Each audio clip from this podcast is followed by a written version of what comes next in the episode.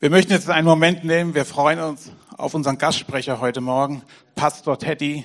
Er ist, hat vor einem Jahr eine Kirche gegründet in Frankfurt, die Heaven Church. Er leitet sie zusammen mit seiner Frau, ist aber heute allein da. Aber wir freuen uns, dass du da bist und dass er auch diesen Sonntagmorgen nimmt, nach Bad Kreuznach zu kommen von Frankfurt. Es ist uns eine Ehre, eine Freude, dass du da bist. Du warst fast genau vor einem Jahr auch unter uns. Manche erinnern sich vielleicht damals in der Jakob-Kiefer-Halle. Und wir haben noch vor 14 Tagen hier im Gottesdienst hat jemand das zitiert, was du gebracht hast. Und so freuen wir uns, dass du heute Morgen da bist. Heißt ganz herzlich willkommen, Pastor Teddy Anpresser aus Frankfurt.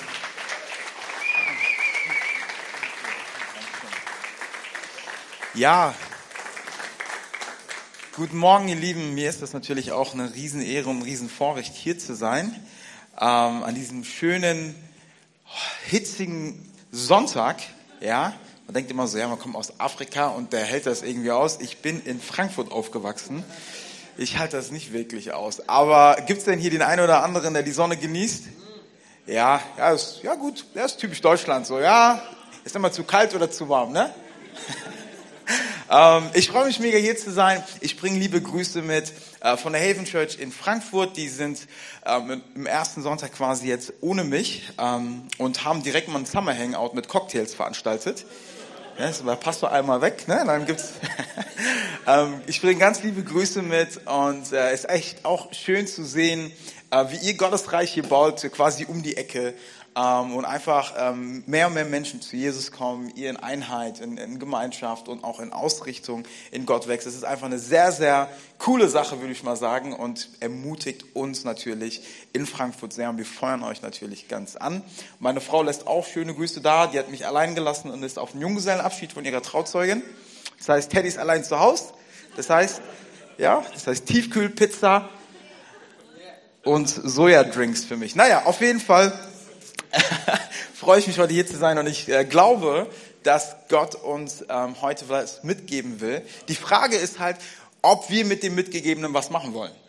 Weil ich habe entdeckt in meinem Leben, dass es nicht darum geht, dass Gott redet. Es geht darum oftmals, ob wir richtig zuhören. Und deswegen glaube ich, dass Gott heute zu dir reden möchte. Und bevor ich einsteige, möchte ich kurz beten, äh, euch einen Bibelvers vorlesen und dann äh, steigen wir gemeinsam in die Message für heute ein. Hat jemand Bock? Sehr gut, sehr gut, sehr gut. Vater im Himmel, wir danken dir von ganzem Herzen, dass du gut bist, dass du treu bist und dass du einen Plan hast für jeden Einzelnen von uns. Und dass das, was du getan hast am Kreuz, nicht ein Ereignis war, was irgendwie wertlos geworden ist, sondern dass es heute noch zählt, dass es heute noch Leben verändert, dass es heute noch ermutigt und dass es heute noch Menschen wiederherstellt. Und wir danken dir, Heiliger Geist, dass du in unserer Mitte bist und dass du uns heute helfen wirst, das Gehörte auch umzusetzen, sodass unser Leben in Fülle aufgehen kann. Und alle, die es glauben, sagen Amen. Amen, Amen, Amen. Lass, mich gemeinsam, lass uns gemeinsam lesen im Johannesevangelium, ähm, Kapitel 21, ab Vers 15. Vielleicht kurz im Kontext. Ähm, hier ist Jesus schon auferstanden von den Toten und wandelt, wie es so für Leute gehört, die von den Toten auferstanden sind, so wieder mal unter den Menschen.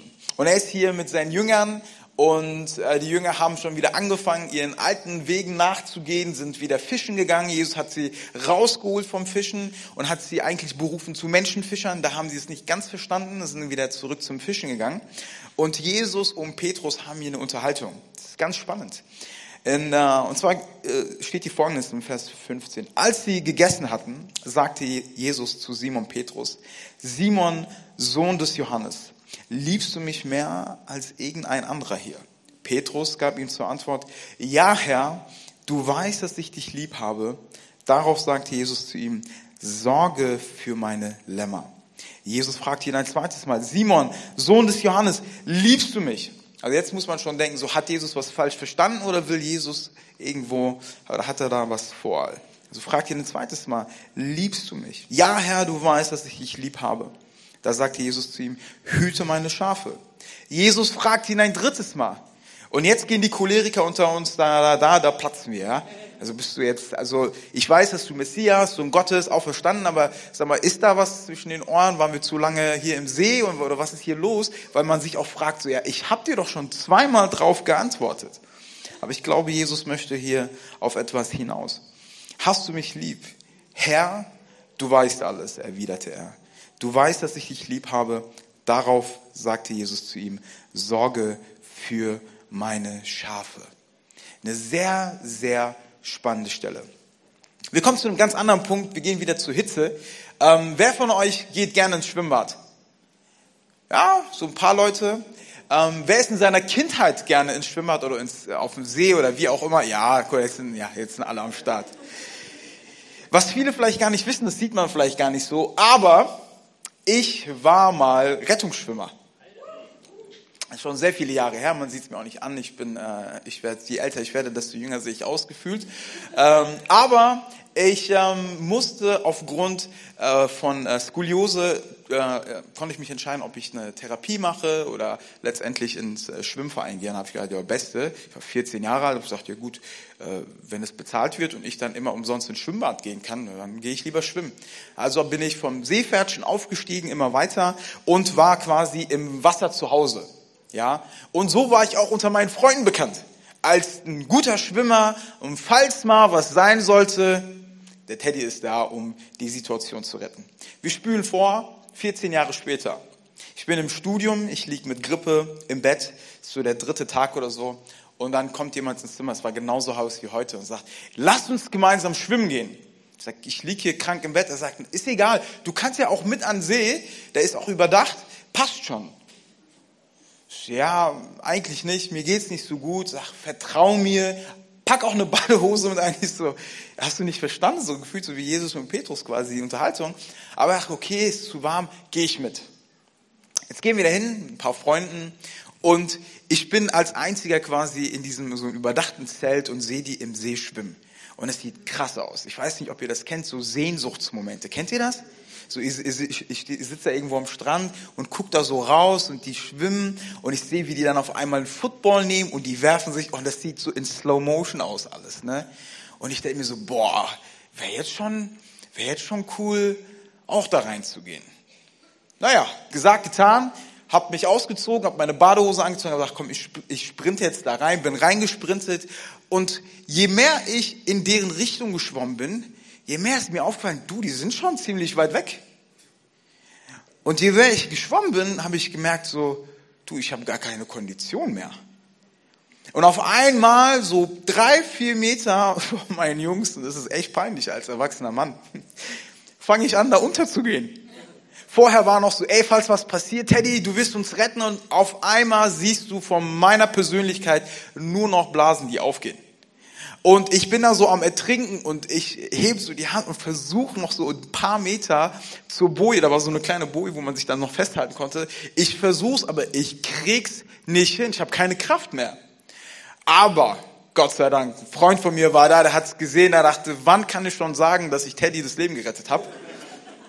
Er schwimmt mir entgegen und der hat natürlich nicht so viel Plan gehabt, aber wenn Leute in Panik sind und ich als jemand, der Rettungsschwimmer war, der eigentlich weiß, was man in dieser Situation zu tun hat, habe komplett alles über Bord geworfen.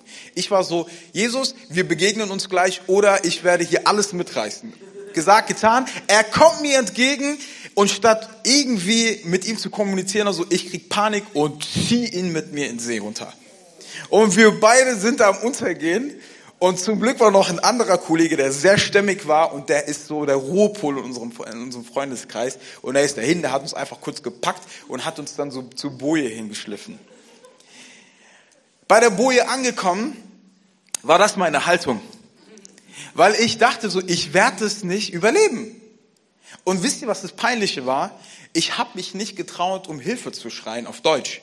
Weil ich dachte so, wenn die mich da sehen, Jemand, der da irgendwie kurz, ich bin ein Erwachsener, bin hier keine fünf Jahre alt oder sonst was, das ist peinlich. Also habe ich, weil es auch Leute waren, die aus meinem äh, Ursprungsland gekommen sind, habe ich auf Amharisch, quasi auf Äthiopisch, habe ich um Hilfe geschrien.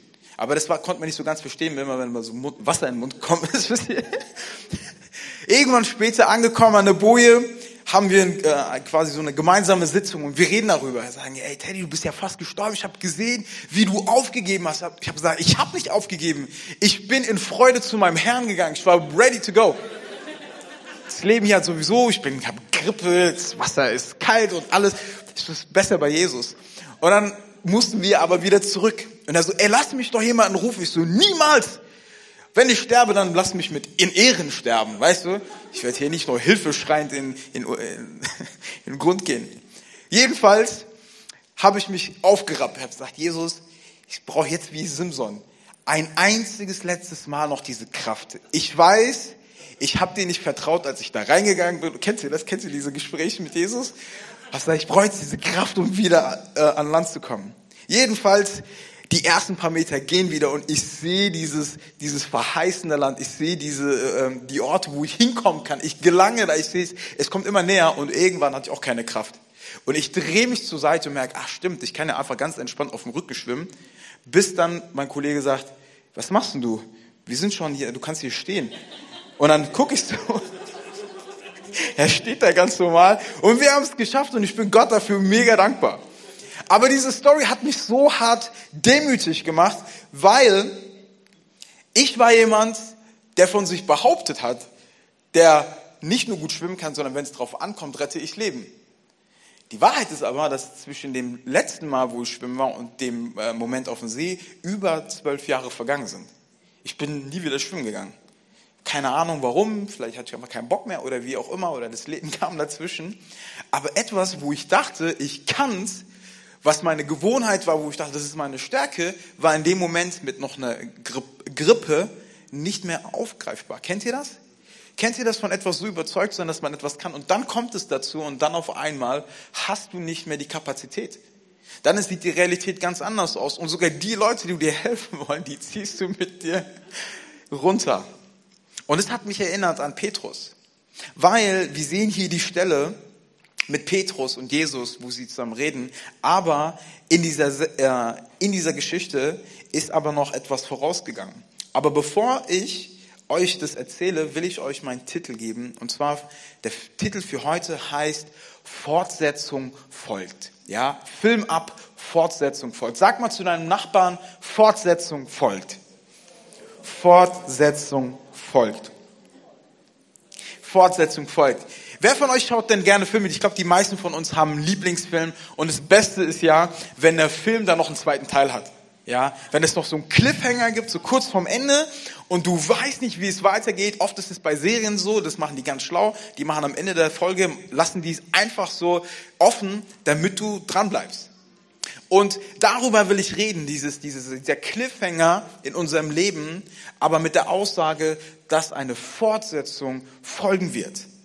Weil Petrus sagt hier nämlich im ähm, Lukas-Evangelium sehen wir das, in äh, Lukas 22 sehen wir folgende Unterhaltung. Simon, Simon, siehe, der Satan hat begehrt, euch zu sieben wie den Weizen. Das sagt Jesus. Ich aber habe für dich gebeten, dass dein Glaube nicht aufhöre. Und wenn du dann umkehrst, sowas, stärke deine Brüder. Er aber sprach, zu ihm, Herr, ich bin bereit, mit dir ins Gefängnis zu gehen und in den Tod. Er aber sprach, Petrus, ich sage dir, der Hahn wird heute nicht krähen, ehe du dreimal geleugnet hast, dass du mich kennst. Selbe Unterhaltung. Petrus sagt, wenn alle dich verlassen, Jesus, ich bin da. Kennt ihr das? So, die haben gegessen. Ich vermute mal, dass da der ein oder andere Wein geflossen ist. Nicht nur zum Abend mal kurz nippen, sondern ich denke, dass da auf jeden Fall eine gute Atmosphäre war. Und Petrus war pumped. Petrus war richtig ermutigt, der war richtig gut drauf. Jesus aber hatte den so oft versucht zu verklickern, ich muss sterben und dann werde ich wieder auferstehen, aber ich muss durch Leidensprozesse. Er hat ihnen das alles schon vorher gesagt, aber die checken es immer noch nicht. Und als Jesus wieder sagt, sagt er zu ihm, ich werde dich nicht im Stich lassen. Ich werde da sein, ich bin Rettungsschwimmer, wenn es drauf ankommt, kann ich das. Aber Jesus sagt, hey, bevor der Hahn kräht, wirst du mich schon dreimal verleugnet haben. Realität ist das, was Jesus sagt. Vorstellung ist das, was wir denken. Es ist nicht immer dasselbe. Du bist, ich, ich habe irgendwann gelernt, du bist nicht so gut, wie die Leute sagen, und du bist aber auch nicht so schlecht, wie die Leute sagen. Du bist irgendwo dazwischen. Die Realität ist immer so ein bisschen relativ. Was Jesus sagt, ist Realität. Was Jesus sagt, ist Wahrheit. Und Jesus sagt hier, wenn du mich verrätst, das ist nicht deine, das ist nicht deine Endsituation, das ist nicht deine Endstation. Wenn du dann wieder was zurückkehrst, stärke was? Deine Brüder. Ist Jesus nicht krass? Jesus ist der falsche Typ, mit, äh, mit ihm zusammen einen Film zu gucken. Kannst du nicht machen. Weil Jesus weiß ganz genau, wie es enden wird. Kommst da rein, sagst, oh, ich freue mich so gefreut. Ich war letztens, ähm, äh, hatte ich Geburtstag und meine Frau äh, hat mich gefragt, ja, was willst du machen? Und ich war wie so ein kleiner Junge, ne? ich bin 32 Jahre. Ich sag, ich will ins Kino Top Gun gucken. Die so, was ist Top Gun? Das ist ein Film aus den 80ern. Die so, okay, ich so, ich will unbedingt dahin. Ungelogen, ich bin im Kino, meine Frau kam ein bisschen später. Und sie sucht, sucht und läuft an mir vorbei. Und ich so, hä, was ist los mit dir? Hat mich nicht wiedererkannt, weil ich hatte mir die Cappy zum Film geholt, im Kino. Ich war voll in Montur. Ich, ich habe den Film geliebt und es war auch ein super Film. Ähm, aber es ist halt so mit Jesus, du kannst, weil er weiß, was passieren wird. Und weißt du, was das Coole dabei ist? Jesus liebt uns trotzdem. Aber dass Jesus uns sagt, dass wir ihn mal verraten, wie im Fall von Petrus, heißt nicht, dass Jesus uns hasst. Das heißt auch nicht, dass Jesus uns aufgegeben hat. Das heißt nur, dass Jesus weiß, wer wir sind. Weil ich glaube, jeder von uns kommt mit seinen Schwächen, jeder von uns kommt mit seinen Herausforderungen, jeder kommt mit seinen Problemen. Die bittere Wahrheit ist, dass Petrus nicht nur vorgewarnt worden ist von Jesus, was passieren wird, sondern wir sehen in Lukas 22 dann Folgendes. Ähm, und nach einer Weile, etwa nach einer Stunde, bekräftigte es wieder in anderer und sprach, wahrhaftig, dieser war auch mit ihm, denn er ist auch ein Galiläer. Petrus aber sprach, Mensch, ich weiß nicht, was du sagst. Und alsbald, während er noch redete, krähte der Hahn. Und der Herr wandte sich und sah Petrus an. Und Petrus gedachte an des Herrn Wort, wie er zu ihm gesagt hatte, ehe heute der Hahn kräht, wirst du mich dreimal verleugnen. Und Petrus ging hinaus und weinte bitterlich. Wisst ihr, was so krass ist? Die Person, die Petrus war, und ich möchte mich heute an der Person Petrus so ein bisschen orientieren, weil ich glaube, wir können uns alle damit identifizieren. Ich glaube, wir alle können was von Petrus lernen. Petrus sind wir in unseren besten Momenten und Petrus sind wir in unseren schlechten Momenten. Ich kenne es in Konferenzen, in Lobpreiszeiten. Herr, ich gebe dir alles. Und dann hörst du noch Leute, die schreien neben dir dasselbe und alle feiern's. Dann kommt das Leid und dann sagst du, Jesus, du nimmst mir alles. Das ist und dasselbe. Aber wir haben ein Problem damit, in der Ehe sagt, okay, du, du willst mir alles geben, ich bin für dich alles, ja dann, super, dann verändere ich die Welt mit dir. Ja, dann fängt Jesus aber an, erstmal uns zu verändern. Ja, dann wird's unangenehm. Ja, warte, Jesus. Ich habe gedacht, wir verändern gemeinsam die Welt. Jetzt veränderst du meine Freundschaften, meine Beziehungen, mein Portemonnaie, meine Arbeit. Was soll das alles hier? Jesus, da habe ich, also jetzt mal, kennt ihr das, da sind wir Deutsche so, das steht jetzt nicht im Vertrag. Also das kleine, nee, nee, nee, ne? So, aber das ist, es ist Realität. Wenn Jesus reinkommt, wenn Jesus mit uns unterwegs ist, ist es so, dass alles verändert wird. Aber diese Veränderungen, auch wenn sie uns schlecht tun oder wenn, wenn wir denken, dass sie uns schlecht tun, sind nicht schlecht, sondern sie dienen Guten. Sie, dem, sie dienen dem, dass wir Jesus ähnlicher werden und dass wir verstehen, worum es geht. Die bittere Wahrheit ist, dass Petrus, du und ich sind. Ich werde dich nicht, ich gehe mit dir ins Gefängnis, ich sterbe für dich. Und ganz ehrlich, er hat das nicht nur gesagt. Weil wenn wir die Bibel-Story äh, so ein bisschen weiterlesen, wissen wir eine Sache. Als die kommen und Jesus packen, wer ist denn derjenige, der, da, der, der das Schwert zieht? Das ist er. Er ist derjenige, der jemanden Ohr abhaut. Er hat auch irgendwo, er war jetzt nicht so ein Angsthase oder so. Ich denke, als es dann zu viele wurden, ist er dann auch abgehauen. Aber am Ende des Tages war die Intention da. Aber das Problem im Glauben ist nicht unsere Intention. Das Problem ist, der, wenn wir unterwegs sind mit Jesus, ist unser Durchhaltevermögen. Und manchmal müssen wir irgendwo auf dem See sein und irgendwo klar, uns klar werden, das, was wir damals mal gut beherrscht haben. Wenn wir es über zwölf Jahre nicht getan haben, dann können wir nicht darauf zugreifen. Kondition ist nicht einfach immer da. Ne? Du bist ja auch Rettungsschwimmer, du weißt, ne? man muss dranbleiben. Ich kann ja mal sagen, ja, ich bin Rettungsschwimmer und dann mache ich 30 Jahre nichts, sondern nee, nee, nee, ich muss dranbleiben. Und genau so ist das im Glauben. Dran zu bleiben heißt, dieses kleine Ding namens Alltag zu meistern. Das heißt, deinem Nächsten zu vergeben. Ich weiß, wir wollen die Welt verändern, wir wollen sehen, wie Gott Dinge tut in unserem Land, wie Gott Dinge tut in unserer Familie, wie Gott Dinge tut in dieser Welt. Aber oftmals fängt es wo an? Im Alltag. Vielleicht sind es die Geschwister, wenn man jünger ist, die Eltern, die wieder irgendwie einen nerven. Dann irgendwann ist es der Ehepartner, den man liebt, aber der auch so genau einen nervt. Sind wir ehrlich als Christen, wir sind nicht Heilige. So. Arbeitskollegen, der Alltag ist es, oder? An dem es Reibungen gibt. Und dann kann es sein, dass Gemeinde der Ort ist, wo wir alle erstmal, da sind wir gut da drin, und das ist nicht Schlimmes, ich will euch nicht damit verurteilen, weil ich selber dazugehöre. Es ist die Anfangszeit in Kirche, da sind wir alle beste Freunde. Alle, weil wir feiern alle und alle sind lieb und so weiter und so fort. Aber dann wird's angepackt und wo gehobelt wird, da fallen auch was? So war das, ne? Und was passiert? Und dann ist dieses, was wir vom Alltag hin kommt, langsam in Kirche rein, ne? kommt in Beziehung rein. Aber hey, lasst uns doch mal einen Step zurückgehen. Das gehört dazu. Das ist Nachfolge, das ist Weltveränderung, das ist das, was Jesus sagt, ne? wo er sagt, hey, liebst du mich noch? Liebst du mich? Und dann als Petrus da steht. Und ich finde es so traurig, mich hat es immer so enttäuscht als Kind. Äh, meine Bestrafung, by the way, äh, als ich im Kindergarten war und missgebaut habe von meiner Mom war, ich musste diesen alten Jesus-Film gucken. Kennt ihr den? Diesen ganz, ganz, ganz alten Jesus-Film?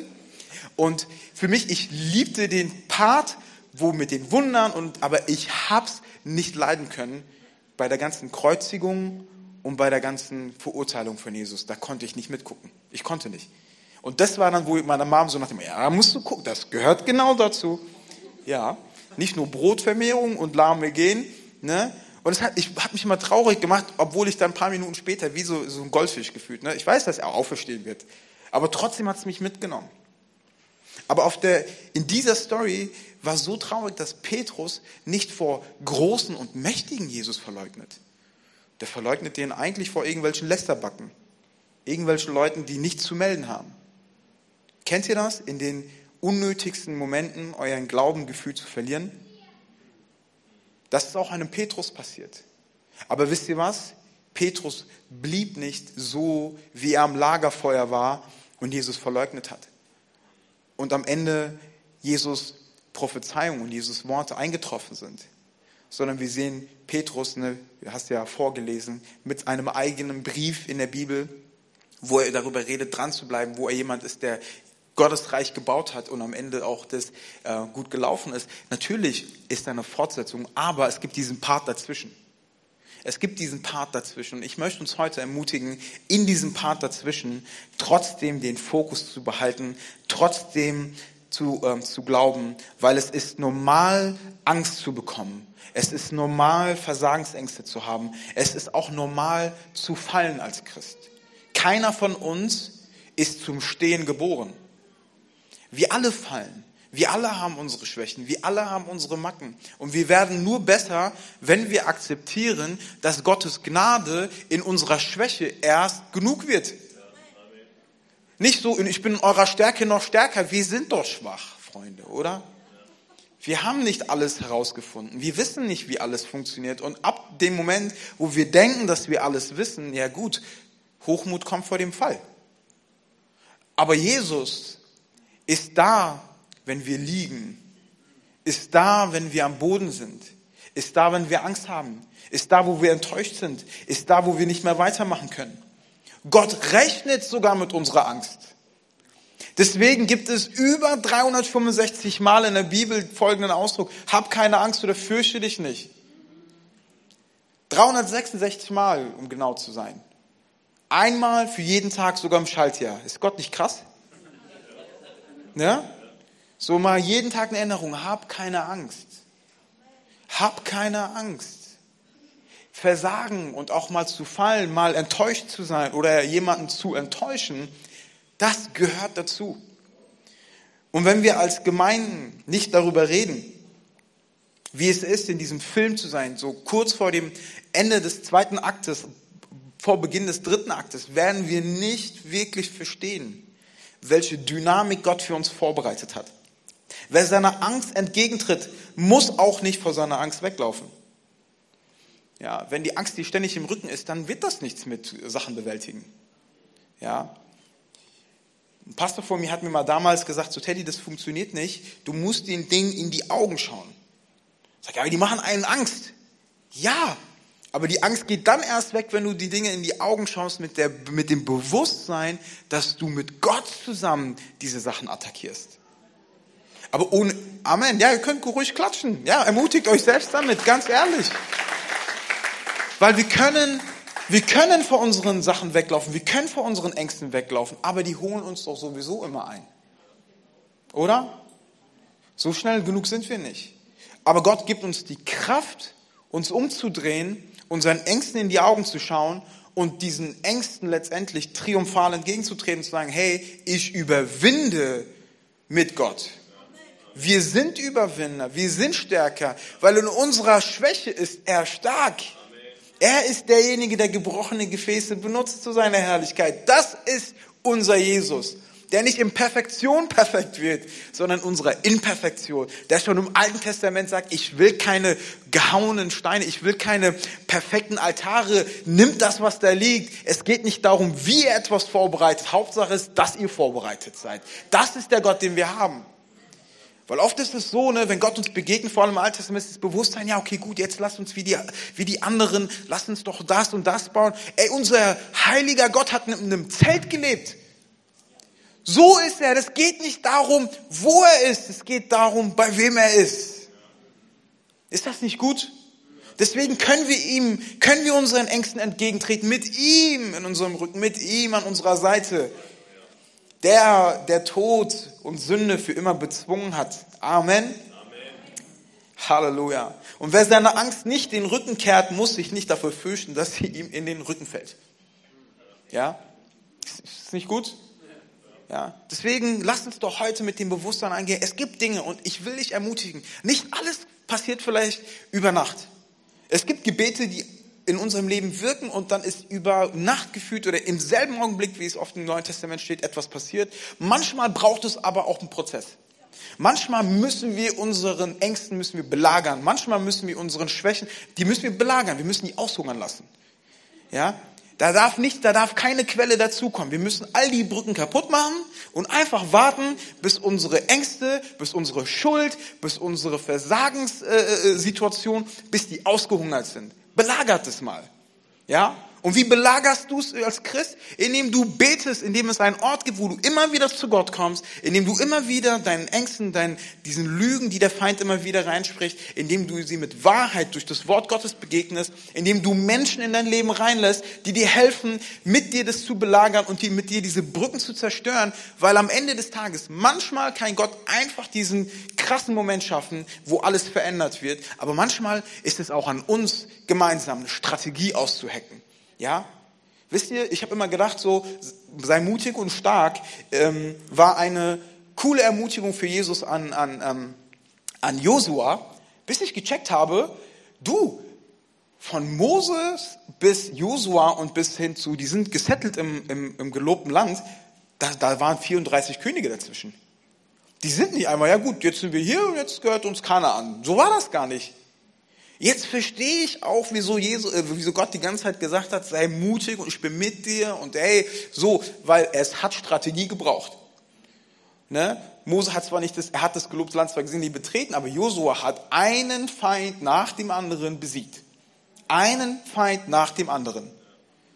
Und so ist das manchmal in unserem Leben. Damit es eine Fortsetzung gibt für unser Leben, für unsere Situation, müssen wir auch mal strategisch sein. Es, es gibt natürlich, wir sind ja auch, ähm, ich würde mal sagen, von der charismatischeren Sorte, was auch gut ist. Wo wir sagen, ja komm, wir beten, der Heilige Geist macht das schon. Aber der Heilige Geist ist auch derjenige, so sagt uns die Bibel, der uns erinnert. Ne? Der uns wieder erinnert an das, was Jesus gesagt hat. Und dieses Erinnern bedeutet auch, dass eine gewisse Strategie, eine gewisse Ruhe, eine gewisse Meditation da ist, eine gewisse, hey, lass mich mit Gott mal diese Situation durchdenken. Welche Ratschläge der Weisen um mich herum kann ich nehmen? Welchen Step kann ich gehen? Dann ist es wichtig, damit wir nicht in der Lüge bleiben und der Lüge glauben. Denn die Lüge sagt, mein Versagen und mein Schmerz, das bin ich. Die Lüge sagt, ich komme nicht raus. Und wenn der Schmerz der Vergangenheit unser heutiges Ich definiert, dann hat der Teufelskreis wieder begonnen und wieder ein Opfer genommen. Wenn wir immer wieder die Vergangenheit reinlassen, wenn wir immer wieder sagen, ja, das, was ich damals gemacht habe, das, was damals vorgefallen ist, das, was da und da war, wenn das uns definiert, ja, dann hat der Feind heute gewonnen. Egal, was dir angetan worden ist oder was du getan hast, darf ich dir heute sagen, der Gott, an dem wir glauben, der ist gnädig, nicht nur gestern, sondern auch heute. Und deine Schuld ist beglichen. Und das, was dir jemand angetan hat, da hat Gott dir Gnade für geschenkt. Es ist beglichen oben im, im Himmel. Deswegen lebt doch auch hier in der Erde mit dem Bewusstsein. Weil wenn deine, deine Vergangenheit dich definiert, dann würde es kein Petrus geben mit zwei, mit zwei Briefen im Neuen Testament. Wenn die Situation, wo er dreimal Jesus verraten hat, ähm, gegeben, äh, wenn das ihn endgültig definiert hat, wenn dieses er weinte bitterlich ihn letztendlich so definiert hätte. Nein, nein, nein. Er hat das alles umgesetzt. Aus dieser Bitterkeit, aus dieser Enttäuschung wurde Mut. Apostelgeschichte. Er steht auf und er predigt. Er verkündigt. Er ist der Verantwortliche auf einmal in, in, äh, in, in seiner Umgebung. Herr Jesus kann das nutzen. Manchmal ist es der Schmerz und die Enttäuschung der Vergangenheit der Sprit für deine Zukunft. Weil ich habe mich geschämt für das, was ich durchgemacht habe in meinem Leben und wo ich vor Gott weggerannt bin. Aber heute ist es der Sprit, dass ich Gas gebe dafür, Gottes Reich weiterzubauen, Menschen zu Jesus zu führen, Leute zu ermutigen, niemals aufzugeben, weil Jesus hat mich nicht aufgegeben, meine Vergangenheit definiert mich nicht und es ist erst zu Ende, wenn Jesus sagt, es ist zu Ende. Amen. Es ist dann erst zu Ende. Ich glaube nicht der Lüge. Es ist nicht ohne Grund, dass der Teufel Vater der Lügen genannt wird. Wenn er lügt, dann spricht er seine eigene Sprache, sagt Jesus. Das ist seine eigene Sprache, so wie wir Deutsch sprechen. Es ist die Sprache der Lüge, ist die Sprache des Feindes. Das ist nicht unsere. Wir sprechen in Wahrheit und Wahrheit bedeutet, meine Vergangenheit definiert mich nicht. Meine Vergangenheit ist am Kreuz. Und sie bleibt am Kreuz. Es gibt eine schöne Stelle in der Bibel, wo steht, dass unsere Sünden so tief vergraben unter Meer. So wisst ihr, was ich meine? So, vor allem mit meinem Ereignis, mit meinem Trauma im See, ist das immer so, ja, ja, da wollte ich nie landen, so ganz unten, ja, und da sind, ist meine Schuld, da unten ist meine Angst. Und wir brechen diesen Teufelskreis von Selbstanschuldigung, von Lügen, von schmerzhaften Erfahrungen ja, Jesus sprengt unseren Teufelskreis, indem er was sagt? Er, er kommt wieder zurück und sagt, Simon, Sohn des Johannes, liebst du mich mehr als die anderen? Dreimal verrät Petrus unseren Herrn und dreimal fragt ihn Jesus, ob er ihn liebt. Ich wünschte mir, ich könnte das in unserer Ehe anwenden. Das Problem ist, dass meine Frau ja auch die Bibel kennt und diese Taktik nicht funktioniert. Aber dieses, durch dieses liebst du mich, Sachen wiederherzustellen. Die Wahrheit ist, wenn wir überlegen, wie krass das war, was Petrus gesagt, Petrus hat gesagt, ich kenne ihn nicht. Ich, ich habe nichts mit dem zu tun. Nee, ich gehöre nicht dazu. Und jetzt sagt Jesus, hey, liebst du mich? Ja, ja. Und für jedes einzelne Mal dieses Verrates, für jedes einzelne Mal dieser Schuld kommt dieses Verständnis, Jesus sagt immer wieder, liebst du mich ja, dann hüte. Weil Jesus ist so gut, er definiert uns nicht durch unsere Vergangenheit, er definiert uns durch unsere Berufung. Er sagt, ich habe dir damals schon gesagt, wenn du wieder zurückkehrst, ich habe eine Aufgabe für dich. Hüte meine Schafe, weide meine Lämmer. Und ich möchte dir heute sagen, Gott kommuniziert mit dir nicht nur in der Frage, liebst du mich, sondern es gibt noch einen Punkt, Punkt, Punkt dahinter. Es gibt noch, hey, dann tu dies. Und dieses tu jenes oder tu dies bedeutet nicht, dass wir aus einem Imperativ zu leben haben ständig. Für die, die ein bisschen Deutsch können, ne? Indikativ, Imperativ. Das Indikativ ist, du bist geliebt, fertig. Weil du, weil du bist, sollst du. Ja, du bist in Gott. Du bist gerechtfertigt. Du bist geheiligt. Du hast all das, was du brauchst. Du glaubst nicht, du denkst, du brauchst noch mehr Skills. Mose hatte dasselbe Problem. Er kommt zu Gott und er sagt, ich kann aber nicht reden, ich kann dies nicht, jenes nicht. Was sagt Gott zu ihm? Was hast du in deiner Hand? Ja, ein Stab. Hm, passt schon. Und ein Stab in der Wüste irgendwo im Sinai reicht, ein Riesenreich, das ägyptische Reich da fallen zu lassen. Gott sagt, ich brauche doch das Ganze drumherum nicht. Was hast du? Fünf Brote und zwei Fische? Passt. Ist es nicht gut, dass wir einen Gott haben, der aus dem wenigen, wenigen mehr macht? Ein Gott haben, der sagt, es ist mir egal, mit was du gekommen bist, ob du dich da irgendwo versteckt hast in der Wüste. Ich finde dich, mein Kind, und ich habe immer noch eine Aufgabe für dich. Denn Christsein bedeutet nicht nur errettet sein und das war's. Es gibt einen Plan für dein Leben. Und dieser Plan ist individuell, der ist einzigartig. Keiner kann den kopieren. Deswegen vergleich dich niemals mit anderen. Weil wenn du in deiner Spur bleibst, kann dich keiner überholen. Das ist der Plan, den Gott für dich hat und deswegen bleib doch in deiner Spur. Vertrau ihm. Halte ihn diesen Stab hin. Es muss nicht viel sein. Sind es vielleicht fünf Minuten Aufmerksamkeit, die du vielleicht jetzt hast für Gott, dann reicht es erstmal. Du musst nicht zwei Stunden ein meditierender Mönch sein, der irgendwie alle Bibelzitate hin und her, das musst du nicht sein. Ich hatte als Kind ADS, ich konnte nicht lange die Bibel lesen, deswegen habe ich Vers für Vers gelesen. Und irgendwann konnte ich zwei, drei, vier, fünf und irgendwann konnte ich immer mehr und irgendwann sind die Dinge auch im Kopf hängen geblieben. Es fängt aber irgendwo an. Es fängt aber irgendwo an, deswegen ermutige ich dich. Glaub daran. Lass dich nicht festhalten, brich den Teufelskreis, indem du mit Gott diesen nächsten Step gehst.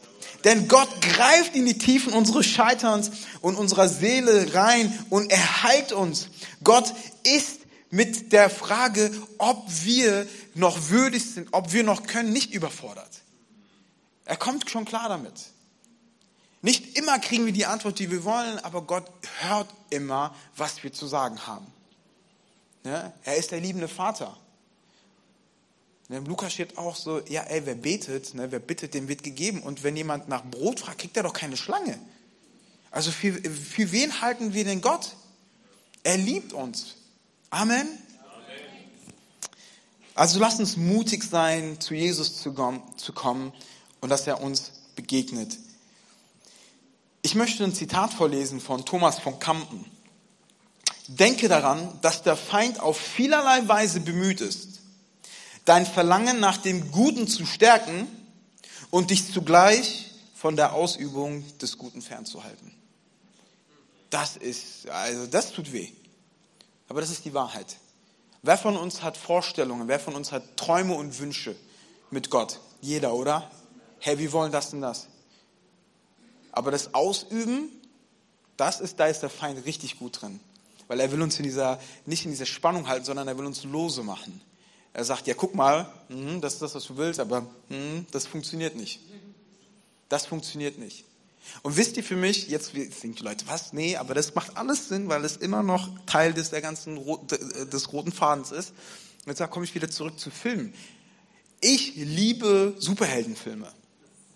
Ich liebe Superheldenfilme. Und bevor es Marvel gab, war tatsächlich DC oder besser Superman und Batman, das war eher gängig. Und meistens oder die meisten Leute in meiner in meinem Jahrgang in der Schule und so, das waren alle Superman-Fans.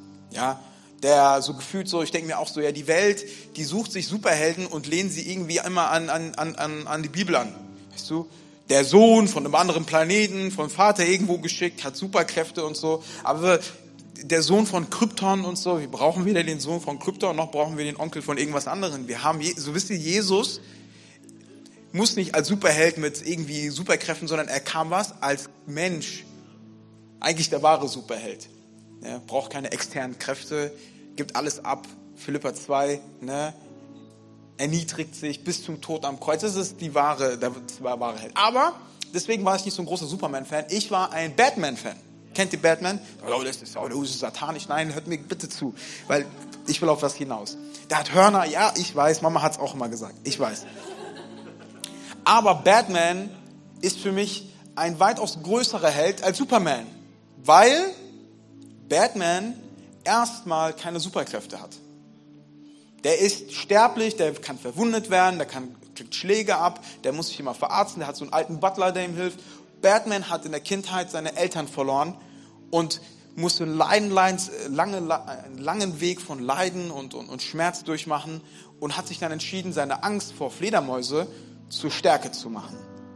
Deswegen hat er gesagt, so damit das, was mir Angst gemacht hat, das soll den Kriminellen in Gotham quasi, das soll ihnen jetzt Angst machen. Deswegen hat er dieses Symbol genommen. Jedenfalls nimmt er seine Schwäche, macht sie zu Stärke und irgendwann kommt es tatsächlich mal zu einem Duell zwischen diesen beiden Superhelden in einem Comic, so damals. Und die beiden kämpfen jetzt gegeneinander. Der eine hat alle Kräfte der Sonne. Den kannst du nur mit so einem gewissen Kryptonit kannst du den irgendwie besiegen. Aber der andere, der, der ist ein Mensch, der kriegt durch einen Schlag könnte er sein Leben verlieren. Und dann sagt er Folgendes. Die beiden gucken sich an und dann sagt er, du bist nicht stark, Superman. Du kannst gar nicht stark sein, weil du keine Angst hast, weil keiner dir was antun kann. Wir Menschen, wir sind stark, weil obwohl wir Ängste haben, haben wir den Mut, unseren Ängsten entgegenzutreten und das macht uns stark. Und am Ende tatsächlich schafft er es, Superman zu besiegen durch Köpfchen. Am Ende ist es nicht nur Faust, sondern braucht auch Kopf. Und es hat mich so hart inspiriert für das, was ich jetzt gleich sagen will. Und zwar, der Feind ist so daran interessiert, uns nur Ideen zu geben, aber uns vor der Taten abzuhalten, dann wirklich Jesus nachzufolgen. Und oftmals ist genau diese eine Lüge der Schlüssel, der uns davor, oder besser gesagt die Tür, die uns aufhält. Und zwar, dass wir Angst haben oder dass wir denken, dass wir es nicht hinbekommen. Aber genau das ist unsere Stärke. Wir können trotzdem versagen, trotz der Angst, trotz dem Leiden, können wir trotzdem aufstehen und uns trotzdem aufstellen und uns trotzdem Gott hingeben und trotzdem kann uns Gott benutzen. Warum? Weil er in den Schwachen mächtig ist. Weil er in den Schwachen mächtig ist. Und deswegen müssen wir mit dem Bewusstsein jeden Tag gehen, Errettung ist nicht nur ein Ereignis, was in der Vergangenheit liegt, sondern es ist ein Geschenk Gottes, das jeden Tag für uns gilt. Nimm die Kraft und die Stärke der Errettung an. Jeden Tag. Heute bist du gerettet. Heute bist du von deiner Vergangenheit befreit. Heute bist du von deiner Schuld befreit. Heute bist du von deinen Schwächen befreit. Heute kannst du mit der Güte und mit der Gnade Gottes entgegengehen. Warum? Weil er für uns ist und weil er mit uns ist. Denn er ist Immanuel. Und deswegen heute, liebe Geschwister, wie wäre es, wenn wir zu dem Teil, der bis jetzt stattgefunden hat in unserem Leben, wo wir gesagt haben, das ist jetzt ein Ende, und wir so leben, als wäre es schon längst ein Ende in unserer Berufung, in unserer Bestimmung, in unseren Begabungen, wo wir schon irgendwie die Klappe zugemacht haben, wo wir das Kino ausgemacht haben und rausgegangen sind und das Popcorn aufräumen. Was ist, wenn wir sagen, lasst uns doch noch einen Satz hinzufügen am Ende dieses Filmes. Fortsetzung folgt. Lasst uns doch noch mal sagen, dass es noch nicht zu Ende ist. Lass uns doch sagen, dass Gott noch was vorhat mit uns. Dass unser Alter noch nicht die Definition ist, dass Gott nicht mit uns weitermachen kann. Dass unsere Herkunft, unser sozialer Stand nicht die Ausrede ist, dass Gott uns nicht benutzen kann.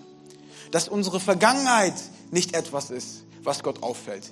Denn wenn ich in die Bibel schaue, das sind alles katastrophale Leute. Nur einer war gut. Und trotzdem haben wir 66 Bücher, oder? Und lasst uns doch mit dem Bewusstsein gehen, dass unsere Fortsetzung folgen wird. Nicht erst im Himmel, sondern hier auf Erden. Dass wir einen Film ablaufen lassen mit Gott an unserer Seite, mit Geschichten, die wir erzählen, mit einem Zeugnis, das wir haben, dass Gott treu ist. Und das ist die, Message für euch als Mission. Fortsetzung folgt. Es geht gerade los. Es ist alles vor euch, nicht hinter euch. Ihr habt alles, was ihr braucht.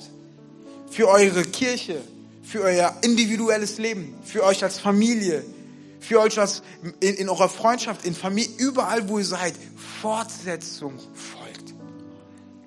Und wie Jesus uns wiederherstellt heute Morgen ist, liebst du mich? Liebst du mich? Und das ist die Frage, die ich dir heute stellen will. Liebst du Jesus? Ich weiß, dass jetzt alle Dinge kommen, die du falsch vielleicht gemacht hast und alles, was herausfordernd war. Aber hey, liebst du Jesus? Weil du kannst ihn trotzdem lieben, auch mit deinen Fehlern. Du kannst zu ihm kommen, auch wenn es schwer war. Und deswegen, lass uns zu Jesus kommen jetzt. Lass uns zu unserem Vater kommen, der sagt, hey, ich, ich weiß, dass du mich liebst. Ich weiß, dass du versuchst, mich zu lieben. Aber ich habe einen Plan noch für dich. Hüte meine Schafe, weide meine Lämmer. Es gibt noch einen Auftrag. Denk nicht, dass das, was du vorher getan hast, dass das ist, was du tun sollst. Du bist Menschenfischer, nicht Fischer. Das ist das, was Gott für uns vorhat. Amen. Lass uns gemeinsam aufstehen. Come on. Halleluja. Halleluja. So gut.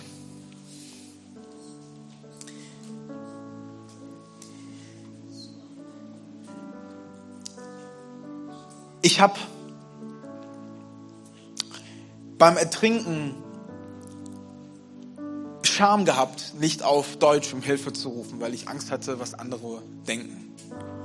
Was die Leute, die dann irgendwo ähm, an Land sind, was sie über mich denken, was sie sagen. Ich hatte Angst, dass ich äh, vielleicht mit einem, Rett, von einem Rettungsschwimmer wirklich dann abgeholt werden muss. Aber wenn du am Ertrinken bist, solltest du dich nicht darum kümmern, was andere von dir denken. Und genau deswegen war es richtig von mir, vielleicht auch auf meiner äh, Sprache, auf Äthiopisch, dann nochmal um Hilfe zu beten, um Hilfe zu rufen. Und ich möchte heute mit euch gemeinsam, der erste Schritt ist, lasst uns um Hilfe rufen. Lasst uns zu Gott kommen. Lasst uns ihn einfach die, ähm, die Kraft sein in unserem Leben, die wir brauchen. Er wird uns hören. Und dann wird er uns eine Frage stellen. Und dann wird er uns weiterführen in unsere Bestimmung. Aber wollen wir gemeinsam rufen? Wollen wir gemeinsam sagen, hey Jesus, hier bin ich, hilf mir. Es muss nicht alles perfekt sein und es kann auch vieles gut laufen, aber es ist immer gut, unseren Gott um Hilfe zu fragen. Deswegen will ich kurz beten und dann will ich eine Frage stellen. Eine Frage stellen, die vielleicht vieles oder alles verändert. Aber lasst uns gemeinsam doch jetzt für die Menschen, die jetzt sich einklinken wollen, ins Gebet gehen. Lasst uns unsere Herzen auf Gott fokussieren. Wenn du deine Hände erheben willst zum Himmel als ein Zeichen davon, mit Gott jetzt in Verbindung zu stehen, kannst du es machen. Egal wie, lass uns jetzt vor Gott kommen in diesem kurzen Gebet. Gott, wir kommen jetzt zu dir. Wir kommen zu dir, weil wir sagen, hilf mir. Ich ertrinke in meiner Angst, in meinen Gedanken. Ich ertrinke in Schulden, ich ertrinke in Schmerzen. Ich ertrinke in Enttäuschung, ich ertrinke in so vielen Dingen, die keiner um mich herum sieht. Und ich traue mich nicht, um Hilfe zu rufen. Aber jetzt komme ich zu dir, Herr Jesus, und ich bete, hilf mir. Wir beten zusammen und sagen, Gott, hilf uns, begegne du uns. Vater, wir kommen vor dich mit unseren Herzen ganz weit und mit unserem Bewusstsein ganz neu, dass du der Gott bist, der uns retten will und der uns begegnen will. Und deswegen, Gott, bete ich in diesem Moment, gib uns deine Hand. Reich uns deine Hand. Und ich sehe, wie Gott dir jetzt gerade die Hand reicht und er sagt, mein Kind, nimm meine Hand. Wie er dich erneuert. Wie Leute gerade erneuert werden, Vergebung erfahren. Hier sind Leute, die im Streit zusammengekommen sind und Gott bringt euch gerade in Versöhnung zueinander. Hier ist jemand, der aufgegeben hat zu beten für seine Heilung und Gott sagt, bete weiter, ich höre dich. Hier sind Personen, die schlechte Gedanken haben immer wieder und denken, dass es ein Teil ihres Lebens sein wird und dass sie definiert. Aber Gott sagt, ich definiere dich nicht dadurch und ich habe was Neues für dich, mein Kind. Er ist hier. Er ist hier. Und Vater, wir danken dir, dass du uns begegnest und dass du hier bist und unsere Hand gerade nimmst. Und wir beten in den Namen von Jesus Christus, dass jegliche Schuld, dass jegliche Scham, dass jegliche Angst, dass jeglicher Schmerz, Versagen, Schuld genommen wird im Namen von Jesus. Und wir beten, dass jetzt Berufung ausgesprochen wird im Namen von Jesus. In dem Moment, wo wir jetzt alle die Augen zu haben, möchte ich dir die Frage stellen, die so wichtig ist. Und zwar, die Frage, liebst du mich, sagt Jesus, oder kennst du mich schon? Wenn du das erste Mal hier bist, wenn du vielleicht schon länger dabei bist, aber noch nicht die Entscheidung getroffen hast, Jesus dein Leben zu geben, weil Jesus bietet dir seine Hand an, an dir ist aber zu entscheiden, ob du diese Hand auch annimmst.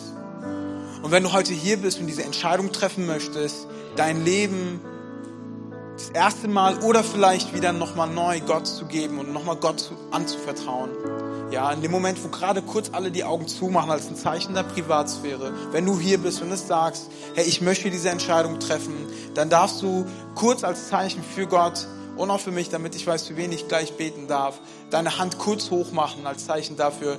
Sehr gut, Dankeschön, Dankeschön, Dankeschön, Dankeschön. So gut. Und für die Menschen, die sagen, ich möchte heute meinen Anker neu in Gott setzen. Ich möchte nicht sagen, dass bei mir alles gelaufen ist, sondern dass bei mir der Film jetzt fortsetzen wird, dass jetzt eine Fortsetzung folgen wird. Herr, lass uns gemeinsam folgendes Gebet sprechen. Ich bete vor und ihr könnt gerne mit nachbeten. Herr Jesus, ich komme jetzt zu dir, weil ich dir mein Leben anvertrauen will. Bitte vergib mir meine Schuld und reinige mich von all meinen Sünden. Heute komme ich zu dir und ich glaube, dass du mich gerettet hast. Ich glaube, dass du mich liebst und ich glaube, dass ich dein Kind sein darf. Bitte schenk mir deinen Heiligen Geist und lass mich mit ihm durchs Leben gehen. Heute entscheide ich, Du bist mein Herr, du bist mein Retter und ich darf dein Kind sein. Amen. Lass mal Gott einen dicken Applaus geben dafür, dass er gut ist, dafür, dass er rettet, dafür, dass er unser Leben neu mit uns definiert, dafür, dass unsere Vergangenheit nicht das ist, was endgültig ist, sondern dass eine Zusage für die Zukunft entscheidend ist. Amen.